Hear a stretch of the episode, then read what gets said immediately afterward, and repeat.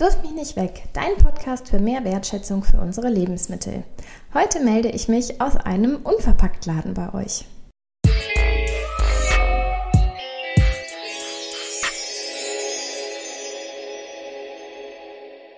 Hallo und herzlich willkommen beim Wirf mich nicht weg Podcast. Mein Name ist Claudia, ich bin Ökotrophologin und ich beschäftige mich schon seit vielen Jahren mit dem Thema Lebensmittelverschwendung. Ich arbeite zwischen Oldenburg und Bremen und ja, da taucht dann natürlich die Frage auf, was mache ich dann heute in einem Unverpacktladen? Hier in der Nähe ist die Stadt Delmenhorst und da hat Pia den Laden Freiraum Unverpackt zu Corona-Zeiten eröffnet. Und ähm, in den letzten Jahren haben wir mehr und mehr Unverpacktläden so eröffnet und ich habe mich gefragt, wie wird dort mit dem Thema Lebensmittelverschwendung umgegangen? Ich weiß nicht, ob ihr auch vielleicht schon mal in einem Unverpacktladen wart. Ähm, es ist was ganz Besonderes, da einkaufen zu gehen. Und zwar gibt es ja, ja ganz große Behälter meistens an den Wänden, wo dann die ganzen Lebensmittel gut sichtbar drin sind. Man kann mit eigenen Gefäßen dahin gehen und sich Sachen abfüllen. Und ich finde es einfach ein ganz, ganz spannendes Konzept. Und ja, wie gesagt, ich habe mich gefragt, was passiert hier eigentlich mit den Resten? Wie ist das, wenn Kunden ähm, die Lebensmittel mitnehmen? Wie ist das mit dem Mindesthaltbarkeitsdatum, weil es ja keine Verpackung sozusagen gibt? Ja, wie läuft das alles? Und Pia hat ähm, zum Beispiel auch einen Mittagstisch, den sie anbieten. Wie wird dort mit Resten umgegangen? Und da freue ich mich ganz, ganz doll, dass ähm, Pia mir da so viel Auskunft drüber gegeben hat. Und ich würde sagen, ich nehme euch jetzt direkt mit in den Unverpacktladen. Das Gespräch haben wir nämlich dort aufgenommen und da können wir jetzt mal reinhören.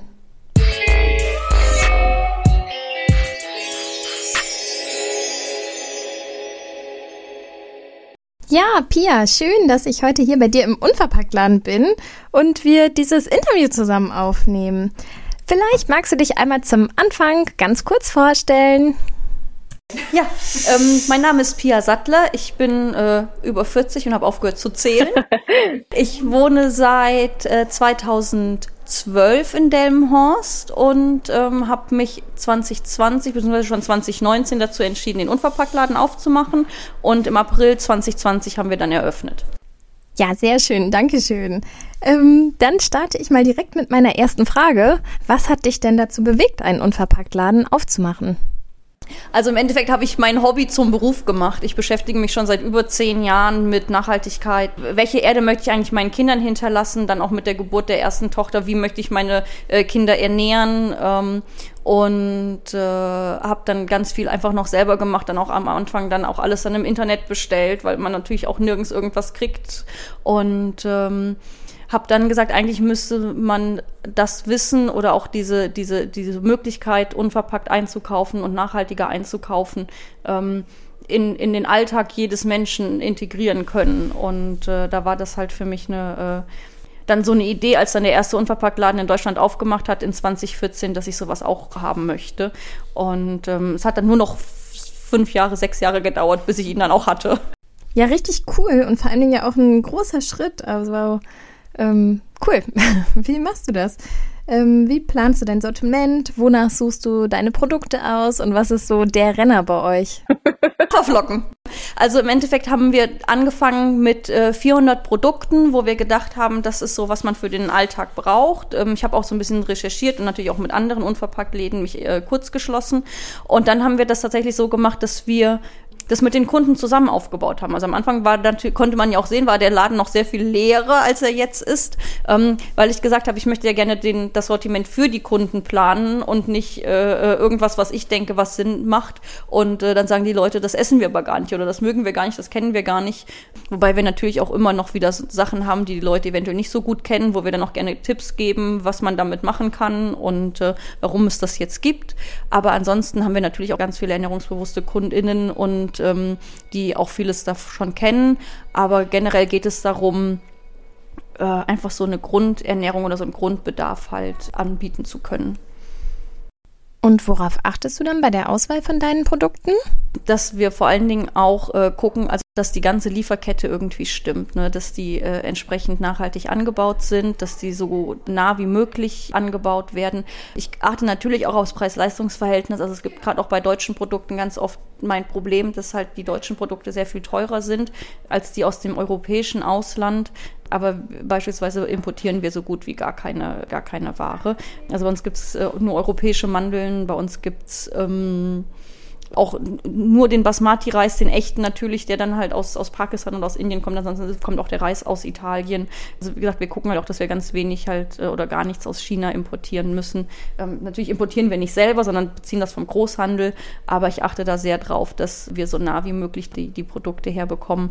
Und gerade auch Sachen wie Ananas oder Nüsse, die halt nicht in Europa wachsen, dass die Menschen äh, vor Ort dann in den Schwellenländern entsprechend äh, fair entlohnt werden oder sogar sogar doch durch Zusatzangebote oder durch Zusatzmaßnahmen bloße Herst äh, also die, den bloßen Anbau noch äh, Zusatzeinnahmen haben über Trocknung, über äh, Weiterverarbeitung, dass halt auch wirklich so viel wie möglich an, an Umsatz, an Gewinn für die Leute vor Ort dann da bleibt. Okay, also das ähm, heißt dann jetzt beim Plan deines Sortiments achtest du jetzt nicht direkt auf irgendwelche Siegel, sondern guckst dann wirklich eher, wo es herkommt oder wer der Lieferant ist. Genau, also je, je kleiner und je übersichtlicher oder je transparenter, desto äh, angenehmer ist es natürlich für uns. Und äh, wie gesagt, also ich, Lieferkettengesetz, ja, das, das können wir gerne einführen, da sind wir schon lange drüber. Okay. ja. Wer ist eure Kundschaft? Jeder, jeder und jede. Äh, wir haben tatsächlich Kundinnen von bis. Äh, wir haben Kinder, die ihre süße Tüte, ihre bunte Tüte hier kaufen oder ihre, ihre Schokolade. Ähm, wir haben die RentnerInnen, die sagen, oh, ist wie früher, wie cool. Ähm, wir können kleine Portionen kaufen, wir können mehrmals hierher kommen und können uns immer was abfüllen. Wir haben aber auch Familien, die ihren Wocheneinkauf hier machen und die halt einfach Ernährung, äh, umweltbewusst sind äh, und auch äh, sich bewusst entsprechend ernähren wollen. Wir haben Fleischesser, wir haben Vegetarier, wir haben Veganer, wir haben äh, alles und jeden, der irgendwie einen Ansatzpunkt hat oder der das einfach mal ausprobieren möchte, die schon vorher umweltbewusst waren, die jetzt einfach ein bisschen was versuchen wollen äh, oder halt auch dann mittags dann einfach Leute, die gerne was Frisches, äh, Gesundes essen wollen. Genau, ihr bietet ja auch nicht nur ähm, tolle Lebensmittel hier an, sondern auch einen Mittagstisch, der ja vor Ort frisch zubereitet wird. Unser Thema ist ja immer die Lebensmittelverschwendung und da interessiert mich natürlich besonders, wie geht ihr denn hier mit Resten um?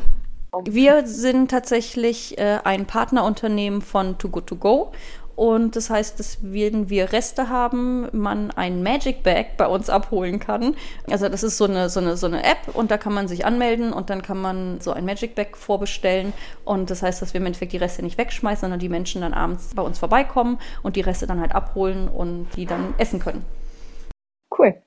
Und ihr seid ja, also ihr seid ja quasi, zum einen macht ihr diesen Mittagstisch, aber zum anderen seid ihr ja auch sozusagen ein Supermarkt. Bei normalen Supermärkten ist es ja so, dass ungefähr vier Prozent der Lebensmittel weggeworfen werden und aussortiert werden. Wie läuft das hier? Weil hier habt ihr ja die Behälter, wo dann vielleicht zwar schon das Datum und so weiter alles draufsteht, aber wie geht ihr da auch mit Mindesthaltbarkeitsdatum und so weiter um? Dadurch, dass wir als ähm, Verarbeiter gelten und nicht als Einzelhandel, weil wir die Ursprungsgebinde aufmachen, sind wir kein Wiederverkäufer oder Weiterverkäufer, sondern wir sind ein verarbeitendes Unternehmen. Und da ist dann der Unterschied, dass wir als verarbeitendes Unternehmen dieses Mindesthaltbarkeitsdatum auch entsprechend anders setzen könnten, rein theoretisch. Das ist dann eine Geschmacksprobe, eine, also im Endeffekt einfach eine Sichtprobe und aber auch zum Essen und zu gucken, okay, ähm, das ist noch haltbar, wir können das Mindesthaltbarkeitsdatum rein theoretisch verlängern. In der Regel ist das aber überhaupt nicht notwendig, weil wir die Sachen schon so, man kriegt ja dann schon ein Gefühl dafür, wir haben halt auch ein entsprechendes Warenwirtschaftssystem, wo wir dann die, die ganzen Eingänge und Abverkäufe natürlich dann auch monitoren können, ähm, sodass man ein Gefühl dafür kriegt, wie viele Sachen wir brauchen, wie viel Ware man braucht. Ähm, und dadurch, dass wir einen ganz großen Teil an Trockenware haben, die auch eine entsprechend lange Haltbarkeit hat, ist es nicht das Problem. Sollte es dann doch mal, also auch gerade so bei den, bei den frischen Produkten äh, dazu kommen, dass es äh, über das Mindesthaltbarkeitsdatum äh, hinaus ist, machen wir auch beim Foodsharing mit und dann kommen halt wirklich die Leute vom Foodsharing und holen das ab, weil ähm, wir das dann ja auch gerade dann die frische Sache nach dem Mindesthaltbarkeitsdatum natürlich nicht mehr verkaufen dürfen, aber wir dürfen es noch verschenken und dann tun wir das einfach. Cool, ja. Also da habt ihr dann also diese zwei Wege, um dann die Produkte nicht wegwerfen zu müssen. Ähm, vielleicht beschreibe ich nochmal ganz kurz. Also hier im Unverpacktladen sind ja ganz viele Glasbehälter und da steht dann schon immer das ähm, Mindesthaltbarkeitsdatum auch drauf. Aber als Unverpacktladen habt ihr dann quasi die besondere Sorgfaltspflicht einzuhalten, dass ihr selber prüfen müsst, halt, ob die Lebensmittel noch gut sind oder ob sie dann letzten Endes doch weggeworfen werden müssen. Genau, also wir versuchen halt alles Mögliche, damit wir das halt nicht machen müssen. Ähm, wir nehmen auch selber Sachen mit nach Hause, aber dadurch, dass bei uns der Großteil der Belegschaft halt auch vegan äh, ist, äh, haben wir da gerade mit den Milchprodukten immer ein Problem. Und da sind wir dann aber auch, äh, wie gesagt, da so weit vernetzt, dass das geht. Und auch unsere Kundschaft ist entsprechend sensibel bei dem Thema, dass sie halt auch wissen, dass sie nicht tot umfallen, wenn sie was nach dem Mindesthaltbarkeitsdatum konsumieren. Und da gibt es dann auch immer schon mal so die ein oder andere äh, Rückfrage, dass die halt sagen, okay, hier, ah, ich sehe, da ist eine abgelaufene Milch, ich nehme die noch mit oder so. Wie gesagt, wir verschenken die Sachen dann halt einfach. Das ist uns dann lieber, als es äh, wegschütten zu müssen. Es gibt ja manchmal auch so ein paar Vorurteile gegenüber unverpackt leben. Lasst schon so. Dass ihr quasi einfach nur die Sachen auspackt und in die Behälter tut und der genauso viel Verpackung sozusagen entsteht. Was entgegnest du solchen Leuten? Ähm, ich, alle Leute, die das äh, wissen wollen, werden bei uns direkt ins Lager geführt, äh, um denen zu zeigen, dass das total interessant ist. Aber ich weiß nicht, wer das in die Welt gesetzt hat, aber es ist halt einfach nicht so. Ähm, und wir stehen da halt auch für Transparenzen. Also wirklich, wenn die Leute fragen, wie sieht denn das eigentlich aus, ich führe die gerne ins Lager um denen zu zeigen, wir kriegen Gebinde von bis, auch in verschiedenen, verschiedensten Varianten. Wir haben also, ne, also die größten Gebinde sind 25 Kilo Säcke. Das ist dann halt, das sind Papiersäcke, wie man sie halt irgendwie ne, von früher noch kennt oder andere Leute kaufen die für teures Geld im Internet, um sie sich zu Hause als Wäschetonnen hinzustellen. Ähm, ich würde die umsonst abgeben für Leute, die sie haben wollen. Also wir haben halt ganz viel in Papier. Wir haben Pfandsysteme, also beispielsweise unsere Öle und Essig, das wird in Pfandeimern, das ist zwar, sind zwar auch ganz normale Plastikeimer, aber das ist ein Pfandsystem, was wir an die Lieferanten zurückschicken und das wird entsprechend dann von denen gereinigt und dann wieder neu befüllt. Ähm, also auch alles, was dann halt nicht Papier ist, ist eigentlich dann Pfand. Es gibt einige Produkte, da ist das nicht möglich, so beispielsweise wie Cornflakes, wenn man die in was anderem außer Plastik einpackt, dann werden die halt einfach schal. Und äh, da ist es aber tatsächlich selbst in dem Falle so, dass wir in der Regel, ähm, dass das Plastik aus äh, Stärke ist und nicht auf Erdölbasis, sodass man da schon auch mal eine andere Folienstruktur hat. Und ähm, unsere äh, Kanister beispielsweise für die Reinigungs- und Waschmittel, die werden wieder zurückgenommen und werden zerschreddert und wieder neu, neu benutzt. Also als Rezyklat dann in neue Kanister wieder umgewandelt. Da sind tatsächlich auch unsere Lieferanten entsprechend äh, unterwegs. Und deswegen sind es auch unsere Lieferanten, weil wir halt auch darauf achten, dass halt da äh, entsprechend dann das Mindset äh, zusammenpasst, dass auch die darauf achten, so wenig Müll wie möglich zu produzieren und so wenig Plastik wie möglich in dem Prozess äh, zu haben. Und was hast du so für Tipps für Neulinge, die vielleicht schon öfters so an so einem Unverpacktladen vorbeigelaufen sind, aber sich noch nicht so richtig getraut haben, reinzugehen? Reingehen. Einfach reingehen. Ähm, ich hatte auch schon äh, Kundschaft hier, die dann reingekommen ist und gesagt hat, oh, ihr seid ja gar nicht so öko. Das ist halt Öko und Nachhaltigkeit ist halt einfach, das ist ja nicht ein Begriff, wo man ankommt und dann hat man ein Ziel erreicht und dann kriegt man irgendwie die grüne Palme und das war's, sondern das ist ja ein stetiger Prozess und äh, du fängst da nicht mit an und hast dann irgendein Ziel, was du erreichen möchtest. Das Ziel ist auch nicht, plastikfrei zu sein. Ich werde auch nie plastikfrei sein. Ähm, man muss auch diesen Idealen die nicht nacheifern, zu sagen, okay, ich kann meinen kompletten Müll in ein Gurkenglas in einem Jahr reinpacken, die ich finde die so furchtbar, ähm, weil die machen nichts anderes, außer ihr Gurkenglas mit ihrem Müll in eine Kamera zu halten und richten ihr ganzes Leben darauf aus, dass das passt. Ähm, ein Leben passt nicht in ein Gurkenglas. Auch ein Leben voll ohne Müll passt nicht in ein Gurkenglas. Aber man kann zumindest versuchen, in die Richtung zu gehen. Und dann darf man sich aber auch im Endeffekt in diesem ganzen Nachhaltigkeitsbereich nicht selber kasteien, wenn es nicht so gut funktioniert. Mhm. Ähm, das eine ist ein Ideal, was einfach nur ein Ideal ist. Noch nicht mal ein Ideal, dem man nacheifern sollte, sondern was kann ich für mich machen? Welche kleinen Schritte kann ich gehen? Wo habe ich auch Spaß dran? Ja, dieses Spaß und dieses Interesse, das ist einfach wirklich das absolut Wichtigste dabei. Also worauf habe ich jetzt Bock? Also möchte ich jetzt irgendwie, ne, nimm, nicht einfach einen Raum. Möchte ich jetzt in meinem Badezimmer die Shampooflasche gegen ein festes Stück Shampoo ersetzen? Oder möchte ich irgendwie bei den Reinigungsmitteln einfach gucken, dass ich nicht jedes Mal so eine neue Flasche kaufen muss? Oder möchte ich beim Müsli anfangen, weil ich das total gerne esse? Also einfach so eigentlich eher mit was Positivem anfangen und dann gucken, ob und wie man weitermachen möchte. Und wenn es dann einfach in kleinen Schritten geht, dann geht es in kleinen Schritten. Und das ist viel besser, als es gar nicht zu machen, weil man denkt, ein Ideal nicht zu erreichen, äh, dann lieber gar nichts machen zu müssen oder gar nichts machen zu können, weil jeder Schritt zählt. Ja, das hast du jetzt immer ganz schön zusammengefasst mit den kleinen Schritten. Das würde ich sagen, heißt jetzt einfach mal ein Schraubglas schnappen und bei euch vorbeikommen, oder? Genau. Oder wenn man keins hat, trotzdem reinkommen, wir haben eins. Sogar umsonst übrig. Ja, super. Okay.